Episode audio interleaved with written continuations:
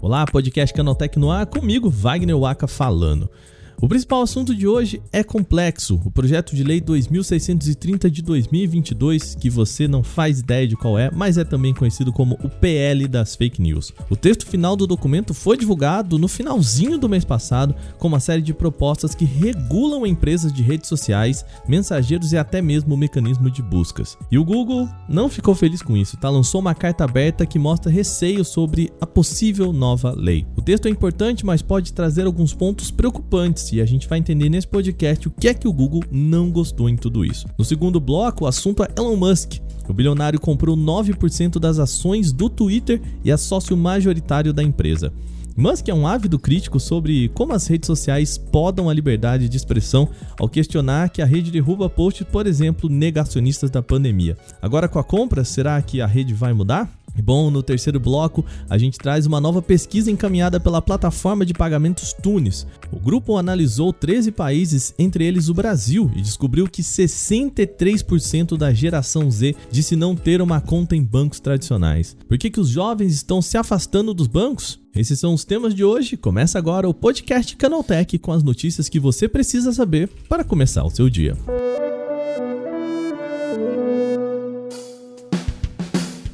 Esse é o novo podcast Canaltech, o programa diário que atualiza você das discussões mais relevantes do mundo da tecnologia. Teve uma mudança para quem ainda não ficou sabendo. Agora, de terça a sábado, a gente traz três acontecimentos tecnológicos aprofundados aí no seu ouvido.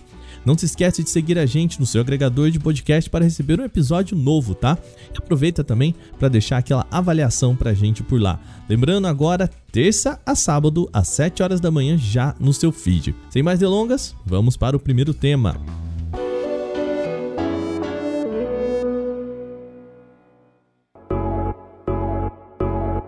Texto final do chamado PL das fake news foi apresentado no finalzinho do mês passado. A ideia central é tentar reduzir a disseminação de notícias falsas, também chamadas de fake news. E quem combate esse tipo de problema prefere o termo desinformação. Isso porque uma fake news não pode nem sempre ser uma notícia falsa, mas apenas uma notícia correta, mas retirada do contexto. O que prevê o projeto? Quem explica é o relator do projeto, o deputado federal Orlando Silva. O que nós estamos fazendo é equiparar o uso de redes sociais ao uso de meios de comunicação para fins de instrução de processos que possam repercutir na justiça eleitoral, que pode inclusive dar inelegibilidade à cassação de mandato. No caso, as plataformas digitais citadas no texto são provedores de redes sociais como Twitter, Instagram e Facebook, ferramentas de busca como Google e mensageiros como WhatsApp e Telegram. O ponto central seria a formação de um órgão autorregulamentador no combate à desinformação. Além disso, para poder fornecer serviços no Brasil, a empresa teria de ter uma operação por aqui. E no caso, a medida deve fazer com que o Telegram passe a ter um escritório nacional. E tem mais, hein? As plataformas ainda seriam obrigadas, entre outras coisas, a proibir o uso de contas automatizadas, os chamados robôs, sem que elas sejam identificadas como tal. Além disso, os provedores devem fornecer todo semestre relatórios com informações sobre as políticas de uso definidas pelas empresas. Esse ponto sofreu críticas do setor.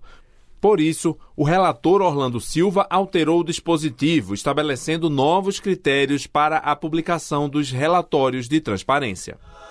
Como o projeto inclui empresas de mecanismo de buscas, o Google tem sido enfático contra o projeto. O presidente do Google Brasil, Fábio Coelho, publicou um post no blog da empresa dizendo que o PL, aspas, pode aumentar a desinformação online, O ponto crítico para o diretor do Google seria a proposta que exige um pagamento de conteúdos jornalísticos usados por plataformas de tecnologia. Coelho aponta que, abre aspas, sem uma definição precisa do que deve ser considerado conteúdo jornalístico ou de como ele seria utilizado, o Google seria obrigado a pagar a produtores de conteúdo apenas por exibir seus sites nos resultados de pesquisa, fecha aspas. Ele continua dizendo que a simples citação de um trecho já acarretaria a necessidade de pagamentos, mesmo que a notícia seja falsa. Há divergência sobre se o posicionamento do Google é correto ou não. De fato, o texto é vago sobre o tema, mas isso não justificaria a crítica ao restante do projeto. O PL agora precisa ser colocado em votação na Câmara dos Deputados e depois passar pelo Senado. A expectativa é de que o texto entre na pauta do plenário ainda em abril.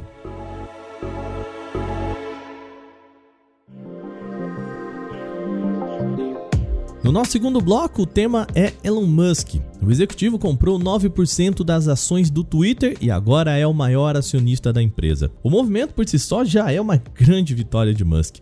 Com o investimento dele, as ações do Twitter subiram em 27,20% nesta terça-feira. Além de ser o maior investidor da empresa, Musk também vai fazer parte do conselho de administradores. Bom, mas o que isso muda no Twitter? O bilionário é bem crítico sobre como a rede social responde a questões polêmicas, como o banimento de Donald Trump e a derrubada de conteúdos anti-vax.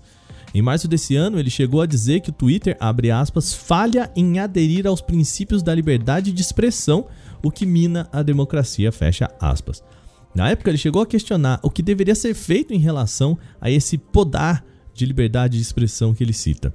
A resposta parece ter sido a compra da rede social. Agora, com as ações e promoção de Musk, a membro do conselho da empresa, a expectativa de que o bilionário tenha poder de decisão sobre as políticas de uso da rede social e com isso vote a favor de menos moderação sobre o conteúdo do público, o que pode levar em casos extremos a mais desinformação e incitação a crimes.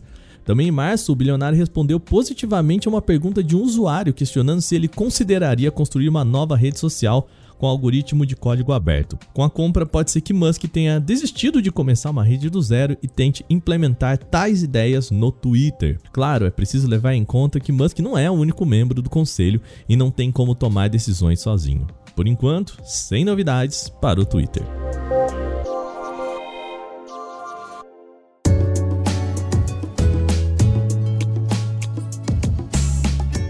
Nosso último grande tema do dia é sobre dinheiro. Uma pesquisa da plataforma de pagamentos Tunes aponta que 62% dos jovens da geração Z, ou seja, entre 16 e 24 anos, não têm uma conta em um banco tradicional. Ao contrário disso, estão apostando em bancos ou carteiras digitais. Mas vamos com calma, tá? Alguns pontos a se levar em consideração aqui.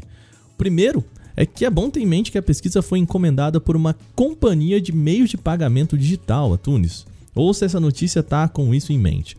Também o estudo levantou mais de 6 mil pessoas em 13 países, o que inclui o Brasil. Mas por que os chamados Zoomers estão fugindo dos bancos tradicionais? Essa é a pergunta que a gente fez para a professora doutora Luciana Maia Campos Machado, superintendente acadêmica e professora de finanças da Faculdade FIPECAF. É uma geração que tem acesso a diversas ferramentas que possibilitam a pesquisa de soluções financeiras adequadas e personalizadas. Então esse cenário, ele se tornou um desafio para os bancos tradicionais, porque os jovens da geração Z, eles esperam soluções em múltiplos canais, plataformas digitais que sejam eficientes e que possibilitem interação com engajamento. Eles não querem se deslocar até uma agência bancária, ter que ligar em um call center durante o horário comercial para resolver um determinado problema. Eles querem soluções rápidas, soluções acessíveis e, de preferência, digitais. É, além disso, vale lembrar que é uma geração bastante preocupada com o propósito das organizações e levam a sério o consumo consciente. Eles pensam no impacto das ações das empresas com as quais eles se relacionam, e isso envolve as instituições financeiras. Bom, e não é só isso que diz o estudo. Também ele fala sobre alguns hábitos da geração Z para compras. 7 a cada 10 entrevistados apontaram que já compraram algum produto que conheceram por mídias sociais, como Facebook, Instagram e TikTok. Ou seja, redes sociais estão direcionando alguns mecanismos de compra dessa geração. É uma geração que procura informações em rede e em pessoas com as quais se identifica. Daí a relevância de influenciadores nas decisões de investimento e crédito desses jovens. São mais preocupados com o planejamento financeiro, eles poupam mais, pensam nos riscos e incerteza futura. É um grupo que consome conteúdo digital e procura referências, mas referências que tenham propósitos similares aos seus. E as redes sociais passaram a ser um fator primordial na decisão de compra. As redes não são apenas o local onde eles vão passar o tempo e interagir. É onde acessam informações que suportam as decisões de compra. Então é essencial que o diálogo no processo de venda de produtos financeiros seja ágil e proporcione uma experiência de venda fluida. As instituições financeiras, os bancos, precisam gerar conteúdo, atrair essa nova geração, mostrando que eles também podem proporcionar experiências de compras e consumo inovadoras. Quando o consumidor da geração Z ele toma uma decisão de investimento, uma decisão de financiamento, tenha certeza que ele já pesquisou muito sobre isso. O estudo ainda comenta um caso típico do mercado norte-americano chamado de TikTok Made Me Buy It. Algo que pode ser traduzido como TikTok me fez comprar isso. Este foi um fenômeno em que produtos que pareceram muito em threads do TikTok tiveram problemas de falta de estoque por conta da rede social. Isso mostra realmente que TikTok, pelo menos, e outras redes estão direcionando bastante as compras da geração Z. Depois de nossos três grandes temas principais de hoje, vamos agora para o nosso quadro Aconteceu Também.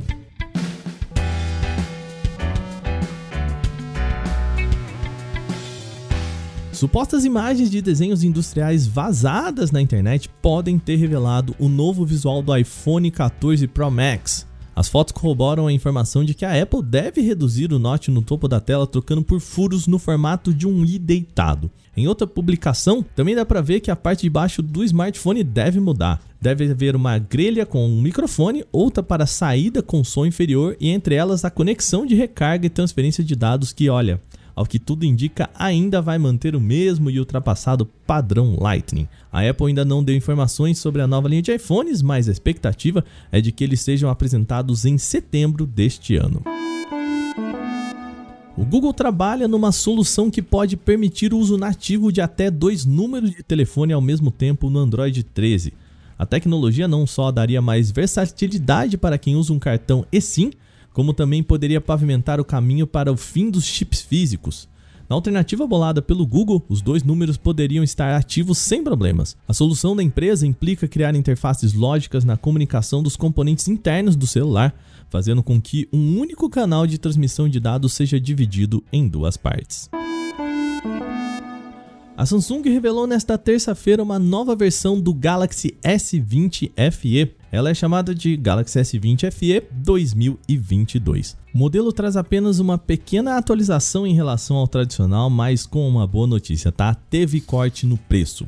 A única mudança é que o dispositivo não traz fone de ouvido AKG dentro da caixa. O restante das características do celular estão iguais, incluindo o design. O preço oficial agora é de 700 mil wons coreano, o que equivale aproximadamente a 2.600 reais na conversão direta sem contar impostos. Isso equivale a uma redução de 200 mil wons em relação ao valor original. A redução na nossa moeda seria na casa de 750 reais na conversão direta, sem contar impostos novamente. A Samsung ainda não falou sobre trazer essa versão para o Brasil.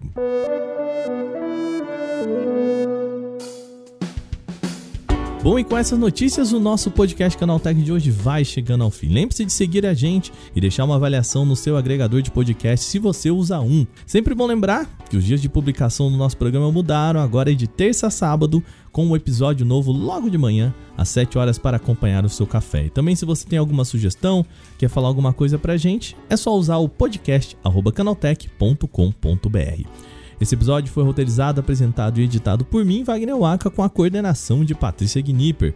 O programa também contou com reportagens de Gustavo de Liminácio, Igor Almenara, Márcio Padrão e também minha, Wagner Waka.